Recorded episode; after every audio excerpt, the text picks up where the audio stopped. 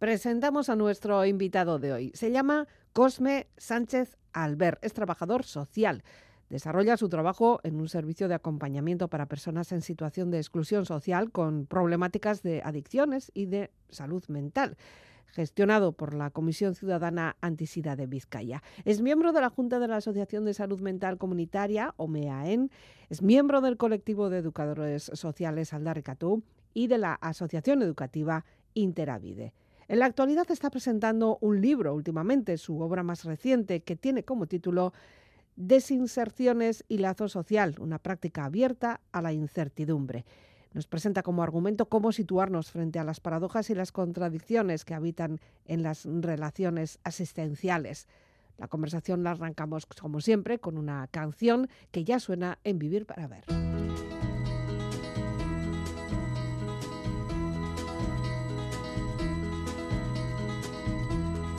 Everybody's talking at me. I don't hear words they're saying, only the echoes of my mind. People stop and stare. I can't see their faces, only the shadows of their eyes. I'm going where the sun keeps shining through the pouring rain. Going where the weather suits my clothes. Banking off of the northeast winds, sailing on summer breeze. And skipping over the ocean like a stone.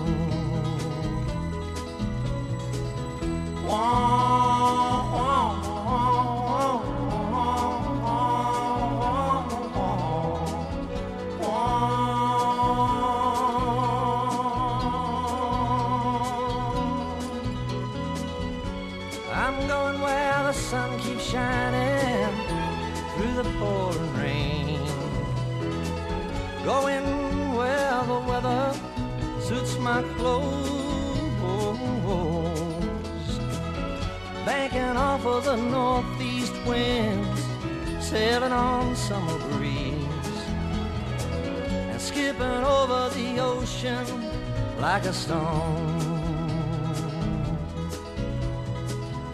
Everybody's talking at me. Can't hear a word they're saying. Only the echoes of my mind. Let you leave my love behind. No, I won't let you leave.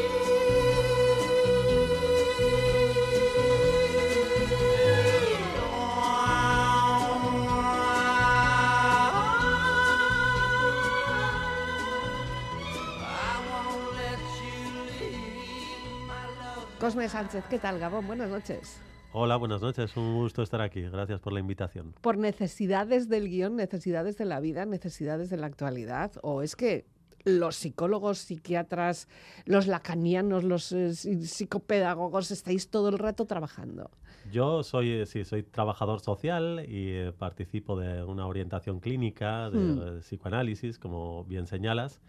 Eh, pero bueno, me dedico fundamentalmente a las prácticas sociales y bueno, estoy comprometido, como las personas que comentabas antes, y es verdad que eh, estamos en un, uh, momento donde las personas que nos dedicamos al campo de lo social, a la atención a las personas, también tenemos que hablar de ello, me parece, porque hay un punto ético fundamental, ¿no? Hmm. Y en una época de malestares, como lo son todas.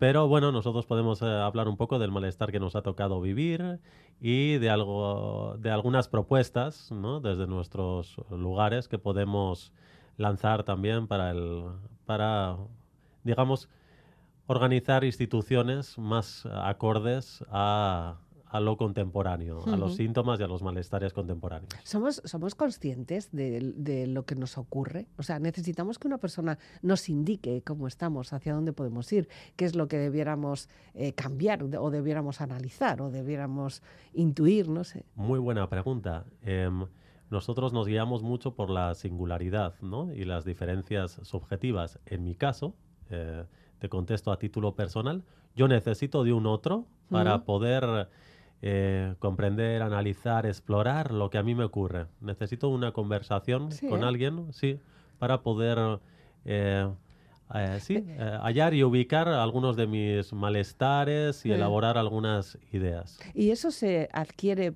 por costumbre, por, por rutinas? O, o de repente necesitamos estar muy mal, pasar una crisis para que alguien te diga, igual tienes que pedir un poco de ayuda. ¿eh?". Hombre, me parece que, que sí, que es, eh, es necesario algún punto de malestar, Hmm. así como la eh, presunción de que alguien nos pueda ayudar. Es Hmm. necesario al menos, me parece, esos dos componentes. Un malestar eh, que, Sí. que nos pueda, eh, que pueda ser el acicate de pedir ayuda o dirigirnos a hablar con alguien. Y al mismo tiempo la confianza en que alguien pueda ayudarnos, acompañarnos, eh, que alguien sepa algo más sobre el malestar en el que estamos nosotros a lo mejor un poco desorientados y perdidos, Hmm. o que en la conversación con alguien podamos... Digo esto porque también hay personas que eh, no se dirigen a hablar con alguien y no se dirigen a las instituciones. eh, eh, aunque tengan un gran malestar, porque a veces no tienen una confianza en que haya un otro que les pueda Claro. ayudar. Y hay que, hay sí. que encontrar esa persona. No es tan fácil empatizar quizá con esa persona, ¿no? No, y precisamente la coyuntura actual, las coordenadas actuales, por ejemplo, del programa institucional, a veces eh, no facilitan la- el acceso a, a los servicios o el acceso a hablar con un profesional.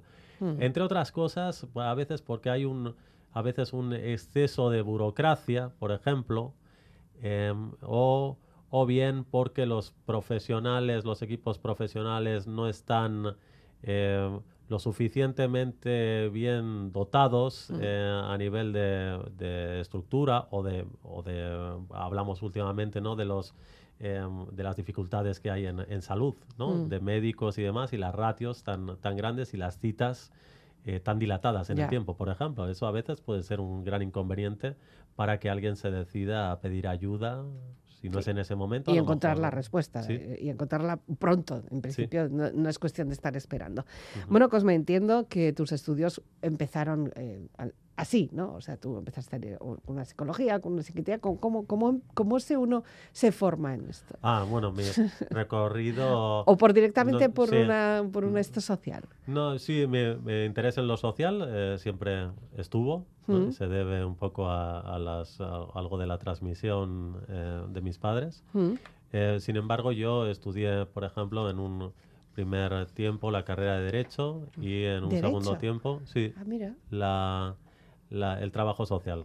Y, y en la actualidad me dedico a- al acompañamiento social a personas en situación de exclusión social. ¿Siempre ha sido algo que mm, tú estabas ya predestinado a hacer o Mm. poco a poco has ido tener, has tenido que ir descartando otras Sí, sí, opciones? sí, no, No, lo Para tenías nada, muy claro. Para nada, no, no, no, para nada, no, no, Ah. no tenía nada claro. He tenido que, que pasar por muchas eh, eh, di- di- diferentes itinerarios eh, formativos, laborales, eh, personales, hasta, hasta llegar a, a encontrar eh, este, este lugar Mm. eh, que sí, que donde yo un poco eh, he podido desarrollar una cierta labor a nivel profesional y, y interesarme también por el trabajo de otras disciplinas, como comentabas, la psicología, el psicoanálisis, la clínica, y, y formarme en, eh, en estas otras disciplinas, porque me parece que hay una... eh, la, la cuestión fundamental ahora me parece que se va a jugar en, en los... eh, en, la- en las posibilidades de conversación entre diferentes disciplinas. Ujú. Porque ahora ya no estamos en los tiempos de la institución única y más bien estamos en las prácticas en red. Y allí la labor de la pedagogía, las disciplinas de lo social, la psicología tienen uh, que jugar un papel, pero de manera articulada. Ya. Eh, estamos a principios de año y muchas personas hacemos nuestro propio balance. Bueno, sobre todo lo hacemos por, por, porque terminamos un año hace unos días, ¿no? en, Nochevieja, y, y, luego siempre tenemos esas nuevas propuestas para el nuevo año. Es, eh, normalmente no se cumplen, no sé si se cumplen o no, pero es sano hacerlo, lo debemos hacer, de vez en cuando tenemos que hacer un poco de balance, ¿no? Bueno. Sin hacernos trampa, eso sí. sí. Eh, yo no soy el indicado para responder a no, no a los eh, cada uno tendrá que decidir si qué tipo de, de qué, le, qué hay todo tipo de tácticas. Hay personas que incluso lo escriben luego lo guardan lo, lo recogen a final de año lo vuelven a leer para comprobar que esa lista quizá no la has cubierto. No sé hay yo. gente muy disciplinada. Sí,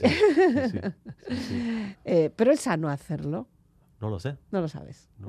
No lo, podemos valorar. Si te vale, eh, sí. Sí, eso, exacto. Sí, sí. Me parece que sí, que lo que yo puedo decir es que se trata más bien, más que de soluciones universales, de soluciones particulares. Me parece que en, nuestro eh, contexto, eh, me parece que esto es fundamental y yo puedo proponer esto. Mm. que mm, se trata de cómo cada uno eh, puede elaborar, construir su propio proyecto de vida. Porque hay ciertas exigencias ¿no? en, el, en el discurso hegemónico, la salud, como comentabas, eh, haz deporte, eh, consume. No hmm. sé, hay, hay muchas cuestiones. El sujeto contemporáneo está atravesado por, por, muchas exigencias y complicaciones. Así que me parece que hay que eh, tratar de establecer un cierto corte también con algunas de estas eh, hmm. eh, consignas, de estos discursos un poco demasiado exigentes y sí, poder tener un tiempo para pensar cada uno en cuáles son sus intereses, necesidades y soluciones particulares. Sobre todo por, por, parar un poquito esa sensación de que nos está llevando la ola, ¿no? Es decir, bueno, yo voy a ser ahora mismo la que va a controlar este tiempo, me lo voy a tomar para mí y vamos a ver qué hacemos hoy en este tanto de enero o, en este tanto de diciembre, ¿no? Porque si no, el ritmo diario, la rutina nos va llevando muchas veces a, a no poder tomar esas decisiones de qué quiero cambiar, qué es lo que no me gusta, qué me gustaría cambiar. Sobre todo vienen por ahí, ¿no? Por los cambios favorables para nosotros. Bueno, el caso es que eh, la música puede ayudar mucho. Eh, tú nos has hecho una selección musical, como todos los invitados que venís, cosa que os agradecemos de verdad, porque así disfrutamos también de la música, que está como un poco castigada en la difusión, por lo menos. Siempre parece que es un consumo particular el que nos ayuda con la música, pero es que la radio también es música. Y empezabas con ese Everybody's Talking de Nilsson, un clásico de verdad. Y efectivamente nosotros también estamos así hablando. Yo no sé por qué has elegido esta canción.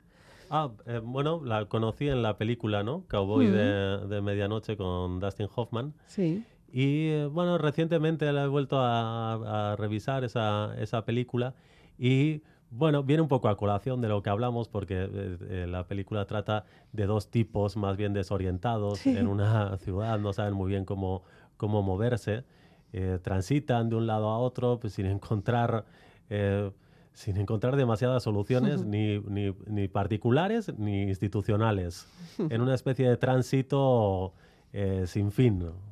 Ya, esas, imágenes, esas escenas en el autobús también son tremendas. ¿eh? Ahí sí que sí que hay grandes frases filosóficas. La, siguiente propuesta que nos haces es de la Velvet. Fíjate. sí, sí, sí. ¿Y siempre me gustó. Sí, siempre me, me, gustó la Velvet Underground. Y, y bueno, eh, son algunas de esas de las canciones que, que hizo Lurid, ¿no? En compañía de, de Nico y hmm. de otros integrantes de, de, la Velvet. Bueno, siempre me parece que siempre son lugares que se pueden volver a visitar una y otra hmm. vez y y que tienen un valor también eh, hoy en día. Es curioso porque en su tiempo fueron rompedores. En la actualidad casi podríamos decir que son clásicos. No sé si a ellos les hubiera gustado denominarse como clásicos, pero bueno. Sí, es una cuestión de tiempo. Y de la misma manera que es clásico Quentin Tarantino. y en su tiempo fue lo más revolucionario, ¿no? Pues disfrutamos de la música. I'll Be Your Mirror es la canción que nos propone hoy Cosme Sánchez.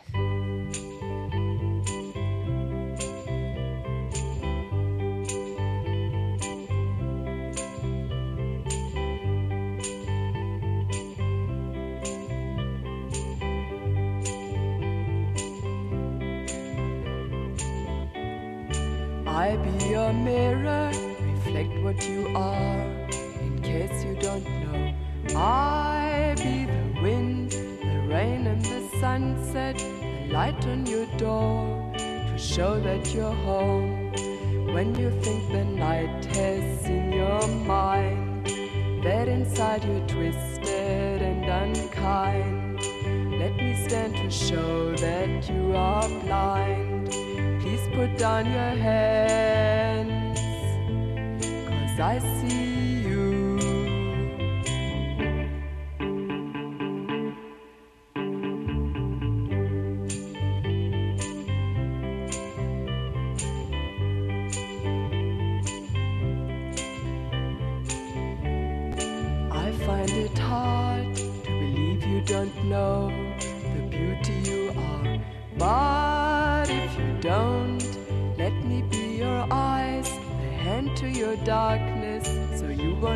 afraid.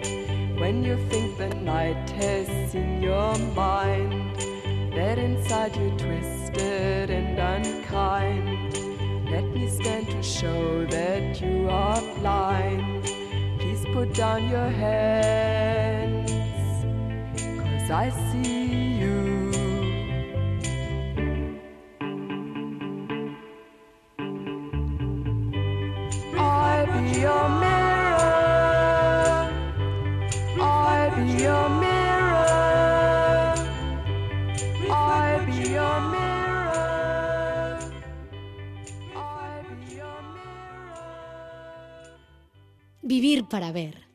Elizabeth Legarda. Entre todas las actividades que realizas, Cosme, eh, una de las más recientes ha sido la publicación de un libro, de hecho casi casi has prácticamente despedido el año 2002, 2022 con, con un libro que Sí. se titula Desinserciones y lazo social, una práctica abierta a la incertidumbre. ¿Te cuesta mucho elegir los títulos de los libros? No, no, no, eh, No. lo tenía muy claro. ¡Qué en este- suerte! Sí, desinserciones es una manera de hablar de las exclusiones sociales ¿no? y de los procesos de segregación en la actualidad. Y el lazo social eh, es eh, la pareja para mí de la desinserción. Es decir, que em, em, hay que articular de alguna manera las exclusiones con el lazo social, con las propuestas institucionales, comunitarias, ciudadanas, desde diferentes disciplinas, que puedan favorecer eh, en algo el lazo social de aquellos que estamos eh, condenados a encontrarnos en, en la calle, Mm. en el trabajo eh, y en las demás actividades cotidianas. Y bueno, yo, yo me dedico a este campo de la atención a personas en situación de exclusión social, sin hogarismo, y precisamente a tratar de romperme la cabeza para intentar eh, generar espacios de acogida y de promoción del, lazo y del vínculo social.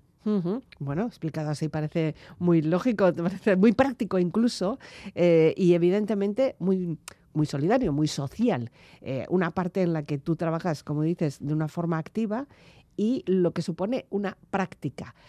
Palabra práctica en vuestro léxico no es lo mismo que lo que podamos tener nosotros así en la calle, ¿no? Eh, eh, muy, muy buena pregunta. Sí, sí. De, de hecho, mi, mi propuesta más fundamental es alrededor de la práctica. Práctica. Sí, es, eh, si bien necesitamos los cuerpos teóricos eh, y es necesaria una orientación técnica, luego hay otra dimensión que es la de la práctica. Y allí tenemos también que poder generar un cierto discurso eh, para aquellos que se dedican al campo de la intervención social, Mm. clínica, educativa. Eh, hay que, yo propongo darle una vuelta a la práctica o encontrar una orientación eh, basada en la singularidad. Lo digo de la misma manera que también el- hablábamos ¿no? sobre la, la posibilidad de encontrar soluciones no universales, sino soluciones particulares de cada sujeto.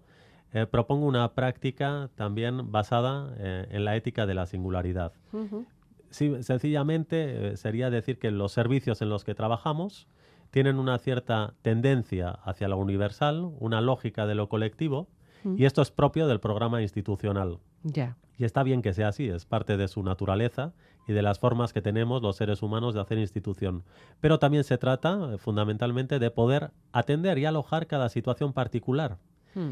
Y eso es lo que un poco lo que yo propongo, la articulación entre lo colectivo y lo Lo singular. dentro de la, del valor que pueda tener el individuo como tal, una persona, la persona. Sí, una por una. Mm, Sí, sí, caso yo- a caso, ¿no? Sí, exacto, caso por caso. Sí, sí, sí, eso es lo que la, lo que yo puedo proponer. Ya. entre, ¿Y eh, eso sí, es sí. efectivo? O sea, ¿se puede llegar a realizar? Sí, claro, por Sí. supuesto. ¿Se debe realizar, quizá? Sí, porque finalmente, si uno eh, lo piensa, em, eh, eh, trabajamos para atender a una persona, eh, a una demanda, a una dificultad, a un malestar, de la misma manera que cada uno se dirige por diversos motivos a ver a un médico o ver a un, a un psicólogo, Ya. también cada uno se dirige por diferentes motivos a una institución Y hay que tratar de captar qué es eh, lo singular, porque si no, eh, no va a ser efectivo como el café para todos. No va a ser efectivo el mismo programa para todos. Y eh, esto es una cosa que yo propongo, pero por ejemplo también la Diputación Foral de Vizcaya también lo propone así. Está tratando de dar una especie de giro ah, a, la, a, su- a la orientación de, de muchos de los servicios ¿no? que, que tiene la, la cartera de servicios para la inclusión social y el principio fundamental sobre el que organiza toda la red asistencial es lo que llaman la centralidad de la persona.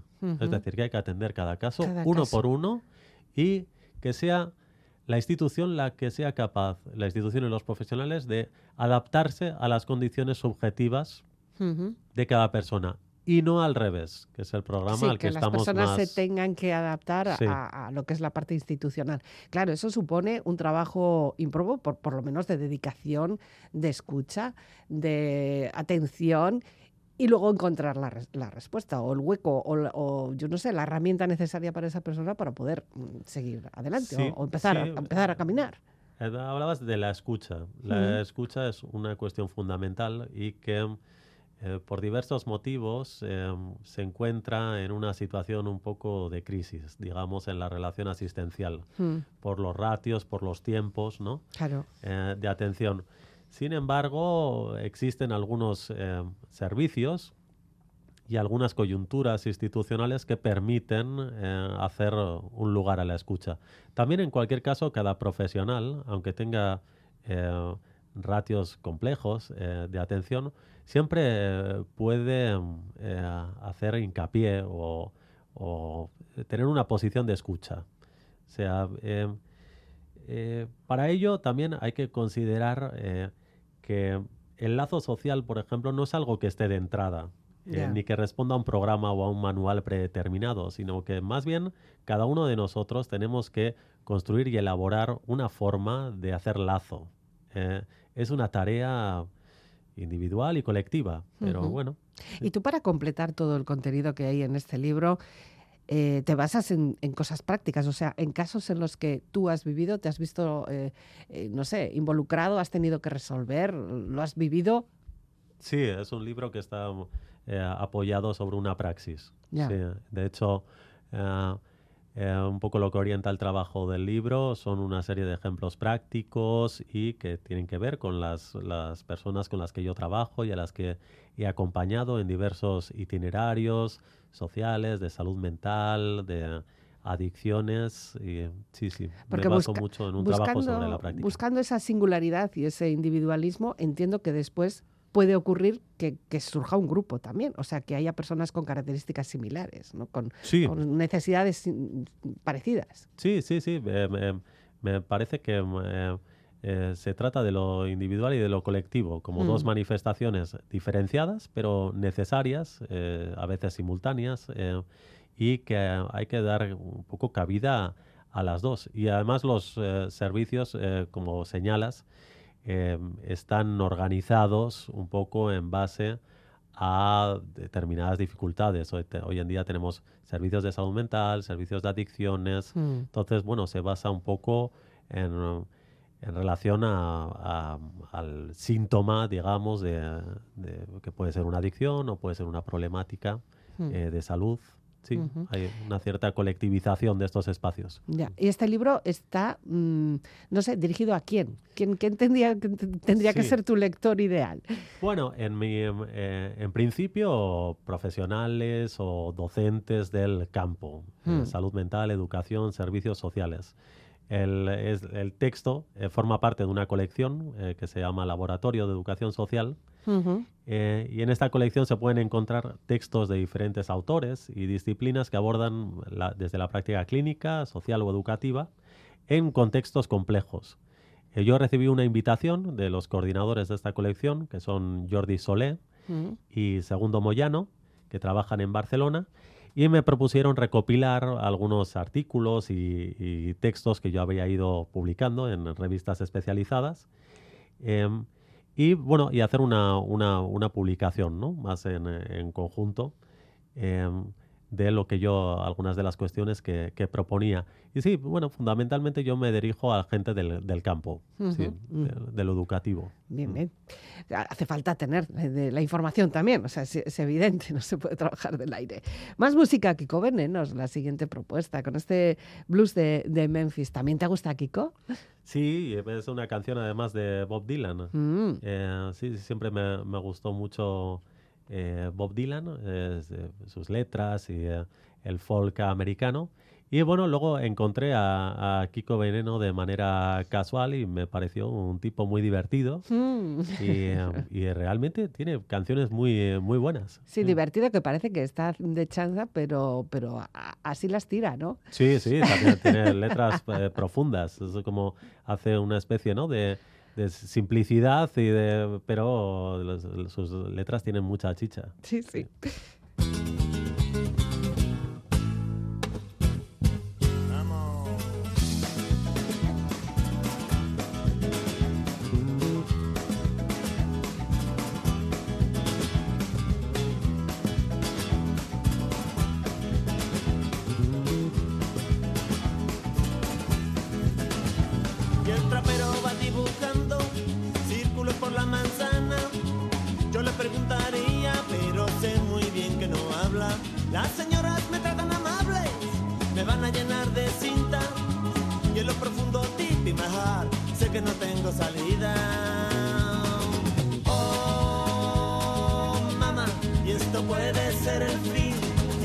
Puede ser el fin atascado con el blues de Memphis sin poder salir.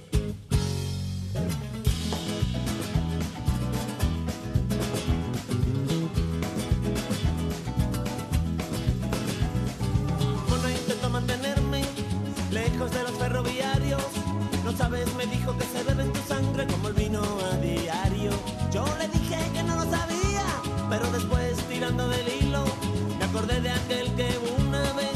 dio un puñetazo todo el cigarrillo.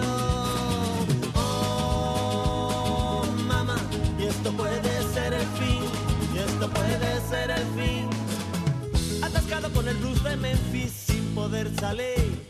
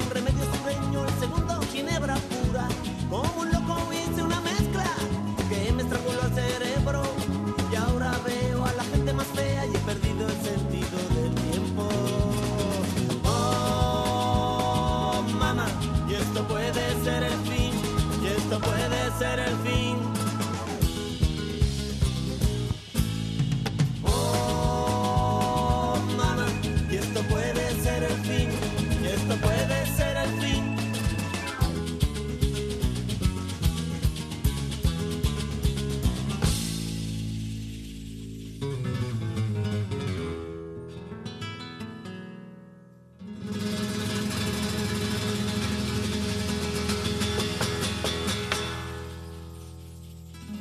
Evidentemente la música siempre, siempre ayuda. Yo sé que una de las mayores... Em, preocupaciones también, y mira que tienes que tener tus preocupaciones en tu cabeza, es el hecho de abordar eh, la problemática de las personas sin hogar. Sí. Antes hablabas de adicciones, hablabas de, de, historias humanas, de historias sociales, pero quizás seguramente al final es todo una bola y, y, no tener un lugar de referencia también nos hace un poco estar como desorientados. No, no lo podría decir yo mejor. Sí, sí, me, mm. me gusta cómo has planteado la, la, la, idea de las personas sin hogar. Uh -huh. Sí, es muy problemático. Hay que, hay que uh, profundizar y explorar mucho eh, la respuesta institucional para estas personas que quedan desorientadas. Uh -huh. eh, fuera del lazo, expulsadas del, del, vínculo social. Son casos en general, generalmente complejos, eh, personas que no deciden dirigirse a las instituciones, eh, que en muchos casos cursan problemáticas gravísimas, las más graves de salud mental También, de la sí. red asistencial eh, y eh, procesos de adicciones recurrentes. Eh, incluso se ve en las personas sin hogar, hay una casuística de muchos, muchas personas que fueron niños eh, que eh, sus padres no se pudieron hacer cargo de ellos y Mm. de una manera muy temprana eh, fueron atendidos a nivel institucional, en los hogares de acogida, ¿no? y que eh, han seguido teniendo dificultades eh, y que finalmente eh, se ven abocados a una situación de calle. Mm. Ese es un panorama complejo que Claro. merece la pena explorar. Eh, claro, ¿en, qué, en qué Y- momento sí, se rompe el círculo? ¿no? De- Sí, de- hay de una esta- ruptura. De esta sí. infancia, por ejemplo, en hogares de acogida, que en un principio puede ser Ujú. un parche, bueno, a ver, con, con todo mi respeto, ¿eh? la palabra. Eh, a una situación de infancia, eh, claro, cuando cumplen 18 años, ya de repente parece que tienen que tener todos los, todos los recursos para afrontarse a, a una sociedad que los devora, ¿no? Sí, sí, sí, sí, es una problemática sé que hay muchos profesionales, además, eh, preocupados por esta cuestión, ¿no? Y, y- y técnicos de la red asistencial tratando de dar respuesta para estos jóvenes, además que a los 18 años eh, dejan de estar atendidos ¿no? en el sistema de protección infantil y pasan a eh, un campo a veces que eh, en el que no encuentran asideros y eh, digamos que eh, es frecuente a veces que algunos acaben en situación de calle, De, calle. manera muy precoz. Sí, sí, Mm. o incluso, bueno, ya en límites también entiendo que supongo que habrá estudios con, con cifras, por ejemplo, de, de suicidios o de, o de, o de muertes Sí, sí. violentas incluso, Sí, ¿no? sí, sí, sí. Estamos hablando de cosas muy serias. Efectivamente. Y todo ello Sí. por eh, no encontrar un techo, un lugar de acogida, un lugar de convivencia, que tampoco tiene por qué ser una unidad familiar, pero sí por lo menos encontrar un, no sé, algo donde guarecerse. ¿no? Es interesante lo, lo que dices porque eh, se trata también de que nosotros podamos eh, proponer alternativas para estos jóvenes o para la gente que está en calle y eso me viene muy bien para eh, poder ah, hablar brevemente de un proyecto en el que estoy involucrado ¿Mm? y que surge en el año 2015 a iniciativa de los técnicos de la Diputación Foral de Vizcaya, ¿no? de- que trabajan en el campo de la inclusión social, que se llama el proyecto Hábitat Vizcaya, Sí. y que eh, em, eh, eh, participan, eh, es un nuevo proyecto, como decía, eh, innovador y que subvierte en gran medida el orden institucional tal y como lo conocíamos y que en- de una manera muy sencilla consiste en dotar de una residencia a una persona que vive en la calle y ofrecerle un programa de atención y de acompañamiento. Eh, digo que es original la propuesta porque el modelo tradicional y hegemónico y que todavía eh, se lleva a cabo y que también tiene sus éxitos eh, asistenciales es lo que conocemos como el modelo escalera. Brevemente, Ah, ver, implica que las personas en situación sin hogar deben ir superando y cumpliendo multitud de objetivos previamente estandarizados, sociales, educativos, de salud mental, Mm. terapéuticos, y hecho lo cual, eh, algunas de estas personas que superen todas estas... eh, eh, todos estos condicionantes podrán acceder a una vivienda siempre comunitaria, compartida. Y para algunas de las personas es muy difícil compartir Oh, su vida con convivir. otras, convivir con otros, sobre todo en el campo de la exclusión. Claro. Y entonces em, este modelo eh, que también tiene sus éxitos, por, por supuesto, pero para algunas personas no, no, valen. funciona, no, no, no se acoplan. Es muy interesante que haya otras propuestas. No tiene, nunca nos interesa que haya un único modelo. Claro. Tiene que haber al menos dos. Y, y todo esto que, que normalmente decimos en la sociedad cuando encontramos a alguien o vemos a alguien en la calle, eh, bueno, pues con sus cachivaches, con sus cartones, con su- ahora además estamos en un tiempo de invierno en el que se ven eh, realidades muy fuertes y dices, no, este está en la calle porque quiere. O porque podría estar en no sé dónde, Sí. pero no, no quiere ir. O, o se conocen incluso si ya te paras a conversar. Son historias personales quizá de personas que tuvieron eh, pues de todo. Tuvieron una familia, una casa, una empresa sí. o una- incluso de una empresa, como digo. ¿no? Sí. Estas, estas historias son reales, ¿verdad? No, no es el imaginario social de nuestras calles, ¿no? Sí, sí, sí, sí. em, es muy, ah, me parece que sí, que todos conocemos a, a gente que, que vive en la calle, ¿no? Que están, no hay más que darse un paseo por la Gran Vía. Mm, Y siempre O- están en los mismos huequitos. Sí, eh, ca- hay, cada uno también eh, a encuentra su veces, eh, espacio. encuentra exactamente. Sí, sí, todavía, eh, todavía eh, em, hay espacios en, eh, Mm. las ciudades donde uno puede vivir y, y dormir eh, y organizar su, su vida y eh, son eh, son me parece que hoy en día ante la pre- las ciertas precariedades no Eh, eh, cualquiera de nosotros también puede en un momento dado eh, tener muchas dificultades en el vínculo social para sostener un trabajo para sostener una vivienda y eh, sí es parte de la vida cotidiana de las, de las ciudades y eh, hay que hacerse cargo y proponer alternativas de, de vida. Independientemente de la nacionalidad de esa persona, de dónde haya podido mm, nacer o de- de- de- desde dónde haya podido venir, ¿verdad? Ahí Sí, entramos también sí, con, con una otro plus, Atención ¿no? universal, sí, sí, tiene Sí. que haber una atención universal a los residentes. Sí. Sí. La hay, ¿eh? hay, hay, hay muchos en, en Bilbao, en Vizcaya, eh, hay eh, cierto interés por dar respuesta a estas Mm. situaciones y hay una red de, de recursos. Bueno, siempre es verdad, insuficiente, siempre no puede absorberlo todo la red asistencial, pero bueno, sí, y es una buena noticia que de vez en cuando haya gente en el campo de la política y con iniciativas políticas y eh, capaces de proponer eh, proye- nuevos proyectos. Bueno, y luego encontrar los profesionales que los podáis acompañar, ¿no? Ahí estáis también vosotros que- Sí. dando el callo todos los días, claro. Sí, bueno, son necesarias efectivamente varias eh, voluntades, ¿sí? la Sí. voluntad de profesionales dispuestos a la conversación Mm. con, con- con las personas. Eh, que no todos los profesionales están dispuestos a- Claro. a, conversar y luego los equipos técnicos y, y que puedan articular las redes de atención efectivamente sí, sí. Ujú. Y tú luego eso cómo lo gestionas, porque habrás escuchado Con y habrás, visto historias eh, espeluznantes. Sí, Sí. sí, sí, sí. Porque No, claro, tú no puedes hacer clic y decir y fichar y decir, bueno, ya he terminado de trabajar, me voy a mi casa. No, no soy capaz de hacerlo, me gustaría. Todo eso te pero- lo tienes que llevar. Sí, Quieras que no, sí. ¿no? Es necesario todo un dispositivo para los profesionales donde que puedan eh, para sostener, digamos, nuestro trabajo es necesario que cada profesional encuentre lugares de, Mm. de conversación, lugares de, eh, de trabajo de casos, por ejemplo, lugares de donde puedan encontrar orientaciones clínicas para la dificultad de los casos y, y, eh, digamos que no todos los profesionales lo encuentran y entonces es habitual eh, en, el, en el campo y entre los eh, colegas de atención directa las bajas, Claro. las situaciones de estrés. De eh, depresión. sí, sí, sí, sí, es muy habitual. Claro, y ahí tú lo coges quizá caso a caso, como decías antes, que había Sí. que mirar la, la cara de cada persona, ¿no?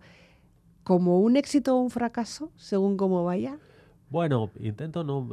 no, ¿No valorarlo tanto, sí, como? no, sí, no, no pensarlo tanto en términos de éxito y fracaso, más bien em, em, de poder acoger eh, a cada sujeto Mm. eh, a po- poder acogerlo en la institución y eh, tratar de contribuir a, a construir entre ambos, entre los profesionales y, y la persona implicada, un cierto proyecto de vida. Mm. A, eh, al, adecuado a cada, a cada persona y con la participación y la decisión de cada, de cada uno de los implicados. Ya, ya sé que no se pueden decir nombres ni casos, pero seguramente habrá habido alguno quizá muy difícil, el más Sí. difícil. Sí. Así, dos pinceladas so- sobre algo muy difícil. Pues mira, uno muy, muy difícil em, y al mismo tiempo muy exitoso. Ah, Eh. Fue una persona que conocí en el año 2017, eh, que cuando llegó a, vernos eh, venía, eh, había tenido un, accidente, venía, no podía eh, casi eh, no podía articular un discurso con, con un sentido, venía en unas condiciones viviendo en la calle. Y actualmente, por ejemplo, y gracias en parte al programa al que hacía mención anteriormente, el proyecto Habitat, vive en su casa, ha recuperado la relación con la familia, Mm. eh, participa en, el, en asociaciones de su barrio y todo esto, lo más importante para mí, lo hizo a partir de la escritura de libros. Es Mm. decir, lo que él me propuso, eh, entrar al, a- al servicio, eh, bajo la condición de escribir sus libros, eh, Ah. cosa que yo acepté, porque creo que creo en la- y confío en las soluciones singulares. Sí. Y a partir de la escritura de, de sus libros, consiguió, eh, digamos, re- recuperar eh, la dignidad y hacer frente a algunas situaciones que le generaban gran malestar desde la infancia. Eh, cosas que le habían ocurrido en su vida. eh, consiguió eh, organizarlas y separarse de ellas, digamos, a partir de la escritura. Lo cual me, me, eh, me hace pensar que efectivamente es necesario el- la singularidad para construir un lazo social. Sí, porque no se nos hubiera podido ocurrir. Exactamente. Nadie, en el, na- a nadie le había propuesto y él había pasado desde su adolescencia por multitud de servicios Claro. de comunidades terapéuticas, servicios de desintoxicación, eh, eh, programas terapéuticos, nadie le, se le habría ocurrido, efectivamente, En un proponerle papel escribir. y un boli Sí. ponte a escribir. en fin, Entonces, a veces el profesional lo que tiene que hacer es captar cuál Sí. es la lógica subjetiva. vaya chispa, ¿no? En es ese la- momento. Sí, ¿no? sí, sí, fantástico. Qué bueno. Sí. David Bowie también tiene su chispa y con esta odisea del espacio, casi casi como todo lo que nos vas contando, tenemos que despedirte, Cosme. Se nos termina el tiempo. Es una pena. Muy bien, un placer, muchas gracias por invitarme Gracias por, por acceder y un saludo a, a los... y, y a seguir trabajando fuerte, duro. Muchas que- gracias. Que me parece que sois de una madera especial. Gracias, Cosme. Gracias. Ground control to Major Tom. Ground control to Major Tom. Take your protein pills and put your helmet on. Ground control to Major Tom. Seven. Countdown engines on. Three, two. Check ignition and may God's love be with you.